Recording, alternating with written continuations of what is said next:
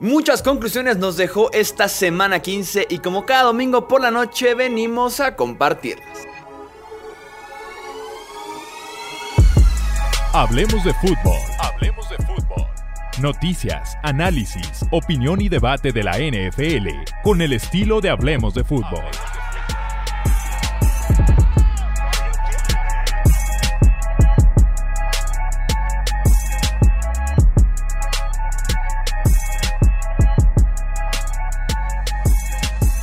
¿Qué tal amigos? ¿Cómo están? Bienvenidos a un episodio más del podcast Hablemos de Fútbol. Yo soy Jesús Sánchez y es un placer que me acompañen como cada domingo por la noche para comentar justamente mis aprendizajes, mis lecciones, mis conclusiones de este domingo de semana 15. Vamos a arrancar de una vez porque esta vez tienen mucha carnita las conclusiones. Vamos a iniciar con el sábado por la mediodía tarde con el triunfo de los Buffalo Bills. Por cierto, felicidades Bills Mafia. Primer título divisional en 25 años, literal cuando tenían seis meses. Fue su último título divisional y ahora tengo 25 años y estamos aquí hablando de ellos. Así que felicidades a la Bills Mafia. Tienen marca de 7-1 en los últimos 8 partidos y la única derrota fue en contra de los Cardinals por un Hail Mary. Si no fuera por ese pase milagroso de Kyler Murray a DeAndre Hopkins, estarían con racha de 8 ganados están encendidos. Creo yo que son los Titans de estos playoffs. Ese equipo que tiene muchísimo peligro entrando a los playoffs y que pudieran colarse por ahí la final de conferencia y le dieron pelea a los Chiefs cuando se enfrentaron a ellos antes de llegar incluso a esta racha en donde se han visto mejor. Eh, aceptan lo que son y eso me agrada. Es un equipo liderado por Josh Allen, es un equipo pasador y en esta racha se han dado cuenta de ello. Ya dejaron a Devin Singletary, ya dejaron a Zach Moss y se enfocaron en que Josh Allen en la carrera por el MVP los guíe hacia la postemporada en la mejor forma posible. En este 7-1, Allen tiene 35 o más intentos en 6 de esos 8 partidos. Además, ha intentado más de 40 pases en cada uno de los últimos tres partidos. Entonces, esta es la identidad de los Bills. Sobre todo porque tienes a un Stephon Diggs que está siendo uno de los tres mejores wide receivers de la NFL este año. Eh, pondría, no sé, Davante Adams en primer lugar, Tyreek Hill en segundo lugar y por ahí ese tercer lugar entre DeAndre Hopkins y Stephon Dix. Así de bueno ha sido Stephon Dix. Uno de los mejores cambios mm, en la historia reciente de la NFL fácilmente, en la historia de los Buffalo Bills tal vez. Eh, entonces ha sido un muy buen cambio, una excelente adquisición. Y también Cole Beasley Hablando de receptores, en el slot también diría que es un top 3, un top 5 fácilmente en esta temporada 2020 por lo productivo que ha sido, por lo fácil que es encontrarlo, por el ritmo, por su producción en zona roja y también en el resto del campo. Ha sido una bestialidad Cole Beasley en esta ofensiva. Y su defensiva poco a poco ha mejorado. Se esperaba que este equipo fuera un equipo defensivo porque eso venían siendo. Por el talento defensivo, por Sean McDermott, el head coach de mentalidad defensiva. Eh, no lo fueron al principio de temporada, sin duda alguna, pero poco a poco han ido mejorando ese aspecto. Es lo que queríamos ver, ¿no? Coincide con el regreso de Matt Milano, el linebacker, y también coincide con que Trevius Wade está finalmente sano y está otra vez volviendo a esa forma de ser uno de los mejores esquineros de toda la NFL. Así que esos Bills están encendidos y nadie va a querer ver a Josh Allen, aunque falta que lo veamos una versión así de buena en postemporada porque lo que tuvimos la campaña anterior fue hasta desastroso por momentos. Vamos pues a hablar de la siguiente conclusión, otro equipo calientito, los Colts. A la ofensiva llevan también un mes muy completo, un mes muy balanceado. Rivers en los últimos seis partidos tiene 12 touchdowns, y ojo, apenas dos intercepciones. Lo que se le ha criticado a Philip Rivers son sus pases sin sentido. La temporada pasada con los Chargers intentó hacer demasiado y se le fue para arriba el número de intercepciones. Aquí tiene solamente dos en los últimos seis encuentros. Te dice mucho de una ofensiva controlada, súper eficiente, que estira el campo, pero que también cuando tiene que ir corto, Rivers está yendo corto. Eh, algo clave, clave, clave en esta ofensiva es que recientemente recuperaban a Jonathan Taylor, el corredor novato que un rato fue a la banca por ineficiente. y también un poquito de, problemas con los fumbles. Eh, tuvo 11 acarreos en contra de Detroit, 6 acarreos en contra de Baltimore, 7 acarreos en contra de Tennessee. Eso fue antes de esta buena racha que ha tenido en el último mes de temporada. Entonces fue a la banca, o sea, literalmente fue a la banca. Y en los últimos cuatro partidos, 22 acarreos, 90 yardas en contra de Green Bay. 13 acarreos, 91 yardas en contra de Houston. 20 acarreos, 150 yardas en contra de Las Vegas. Y creo que por ahí también dos touchdowns. Y 13 acarreos, 91 yardas en contra de Texas. Entonces, poco a poco lo han ido recuperando. Ha ido mejorando el nivel. Eh, se le ha visto la mejor versión, sin duda alguna, en su temporada de novato y va a ser clave en el empuje de Indianapolis por la postemporada. Quien también está de regreso, y lo, he comentado ya en otros episodios, T.Y. Hilton. T.Y. Hilton me ha encantado en los últimos cuatro juegos. Cuatro recepciones, 81 yardas y un touchdown en contra de Tennessee. Ocho recepciones, 110 yardas, un touchdown en contra de Houston. 5 recepciones, 86 yardas, 2 touchdowns en contra de Las Vegas. Y el domingo, eh, este domingo en contra de Houston otra vez, 4 recepciones, 71 yardas, incluyendo cuando el partido estaba 20-20, jugada importantísima. Hilton consigue una recepción de 41 yardas que pone a los Colts en la puerta prácticamente de la zona de anotación y los lleva después a ganar este partido. Entonces, bien T.Y. Hilton apareció en el momento importante porque ese güey recibió el número uno de esta ofensiva. Se podrá decir mucho a Michael Pittman, de Zach Pascal, de los alas cerradas, pero T.Y. Hilton sigue siendo el número uno de esta ofensiva. Y también su defensiva es de las pocas que hace daño. De las pocas que, hace, que marca diferencia en la NFL, que te mete al partido o que te lo pueda hasta ganar. Y tenemos el final justamente de este partido en contra de los Texans ya contra la pared, ya sufriéndole, y Darius Leonard tiene un fumble provocado en la yarda 1 que sella el triunfo de Indianapolis. Siguiente punto, lo que está pasando con el Washington Football Team. Washington fue contra la peor defensiva aérea de la NFL eh, en Seattle y Dwayne Haskins simplemente no aprovechó. Un par de intercepciones feas, un par de capturas feas en la última serie del partido que apenas duró cuatro jugadas y para afuera no van a lograr nada.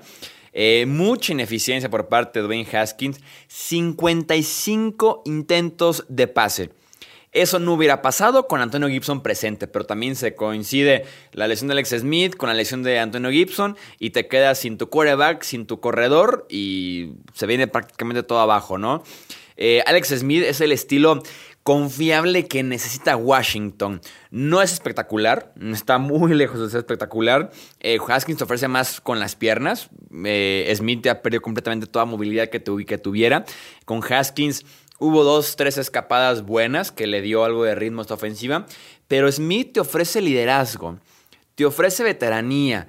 Es un equipo muy joven, entonces la presencia pesa mucho. La confianza de tener a Alex Smith se nota bastante desde el huddle, desde la ofensiva, en el lateral, en el llamado de jugadas. Entonces, en ese sentido, son cosas que no se pueden tal vez medir en estadísticas, pero hay una, eh, diferencia enorme entre lo que te ofrece en ese sentido Alex Smith comparado con Dwayne Haskins, que ah, no deja de ser un quarterback de segundo año que inició apenas su quinto partido en este 2020, que fue enviado a la banca, que no se presentó una semana a entrenar, que fue mandado incluso hasta la reserva, fue a dar hasta el tercer equipo, que regresa nada más porque se, se lastimó Kyle Allen, se lastimó Alex Smith, entonces en ese sentido no es lo mismo sin Alex Smith, ofrece cero confianza a Dwayne Haskins, mucho, mucho, mucho es mental. ¿Y qué pasará con Alex Smith? Vamos a saber durante la semana porque Ron Rivera dijo que cuando esté sano, Smith es el coreback y Haskins es el suplente. De momento no está sano, así que Haskins va como coreback para el próximo partido, pero dependerá de cómo evoluciona Alex Smith en esta semana. Lo dije en el podcast de la mm, previa de este Seattle en contra de Washington. El doctor David Chow que fue ex doctor de los Chargers y ahora se dedica a los medios de comunicación, comentó que mm, por la misma naturaleza de la lesión de Alex Smith que requirió 17 cirugías diferentes y que estuvo por ahí en riesgo incluso la pierna y la vida del mismo quarterback de Washington, eh, tiene mucho menos músculo en esa pierna eh, derecha, entonces ahora que se lastimó el músculo de la pantorrilla. Eh, decía que podía tomarle un poco más de lo normal el recuperarse que lo que le pasaría a un coreback normal, otro coreback, otro jugador incluso en la NFL. Entonces es algo a seguir bien, bien de cerca. Eh, esta información es del doctor David Chow, porque siempre es importante darle el crédito a las personas que se merecen. Vamos con el siguiente punto en este podcast y tiene que ver con los Patriots eliminados.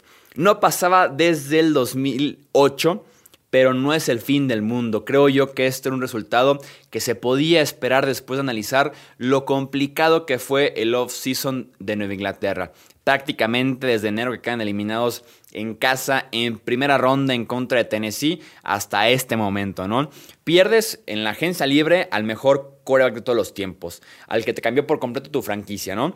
Eh, aparte de fue una agencia libre muy apretada en el tope salarial porque te dejó mucho dinero muerto Antonio Brown dinero muerto de Tom Brady eh, y había muchos veteranos agentes libres y que se fueron todos.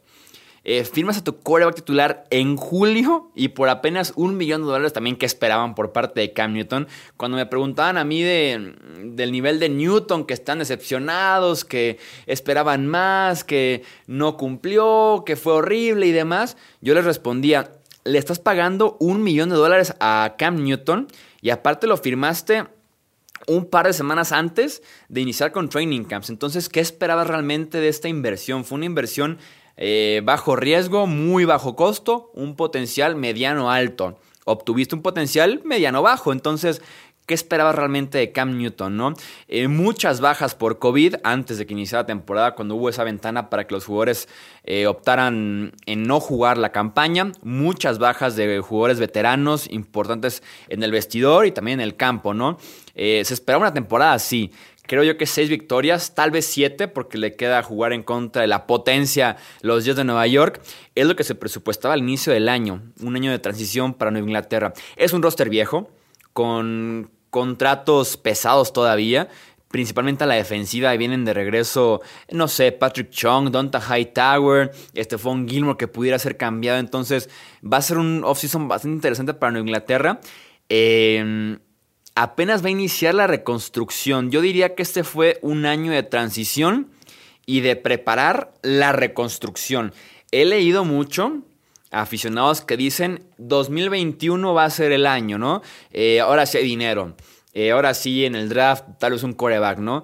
Eh, están como viendo como que el 2021 va a ser el rebote. Y yo les diría que encontrar un coreback puede ser muy difícil. Y lo apunté aquí en mayúsculas, el muy, muy difícil. Pregúntenle a los Browns, a los Jaguars, a los Jets. O sea, puede ser extremadamente difícil dar con un coreback. Y lo plantean como, ok, en el draft conseguimos un coreback y listo, estamos de regreso. Puede ser muy complicado conseguir un coreback. Eh, así que la reconstrucción apenas comienza. Yo diría que fue transición este 2020, reconstrucción 2021 y hasta lo que te pueda llevar, ¿eh? Pueden ser varios años de reconstrucción. Creo yo que esa temporada fuera de playoffs no afecta en nada el legado de Bill Belichick, ni la franquicia, ni nada. Hay razones que justifican la caída y listo. Al siguiente año eh, podrán mejorar las cosas. Siguiente conclusión. Hay los Jets de Nueva York. Hay los Jets de Nueva York.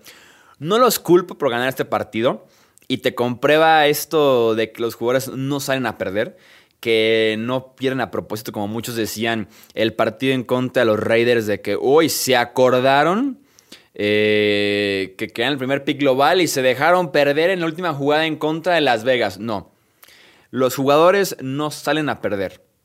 Ya quiero ver cómo le vendes la idea de salir a perder a un tipo como Frank Gore, que no le importa un carajo el futuro del equipo. Tiene 37 años, tal vez su última campaña en la NFL, a él no le importa que perder le asegura al equipo 10, 15 años de Trevor Lawrence. A él no le importa un carajo. Entonces no existe eso de perder a propósito porque no le puedes vender la idea a tipos como Frank Gore, a veteranos que les interese salir con la puerta grande o salir por lo menos con el pecho en alto, em, con la mirada en alto, creo que más bien es el dicho, ¿no? Este, o que van a ser agentes libres y quieren mostrarse para ganarse un buen contrato. Entonces no existe eso. Y aquí está eh, la prueba, ¿no? Victoria agridulce, obviamente. Victoria que te dura tres horas y no aparecer en los libros negativos de historia por un talento generacional. Aún así, Justin Fields, que es como el segundo quarterback de la clase, el quarterback de Ohio State, Justin Fields, no es un mal premio de consolación. Si se mantiene así como están las cosas eh, de ir número 2, Fields puede ser un excelente quarterback en la NFL. No es Lawrence, pero puede ser un excelente quarterback en la NFL. El resto del calendario para cada uno es el siguiente. Los Jets van en contra de los Browns en casa y terminan visitando a Nueva Inglaterra. Y los Jaguars van en contra de los Bears en casa y terminan recibiendo, perdón, visitando a los Colts. Está un poquito más complicado el de los Jaguars, sobre todo porque tanto Bears como Colts van a estar peleando a tope por su boleto a playoffs. Eh, mientras que los Jets tienen a los Browns también peleando fuerte para asegurar su boleto. Y Nueva Inglaterra, que no sé, pudiera estar incluso iniciando a Jared Stidham, ¿no?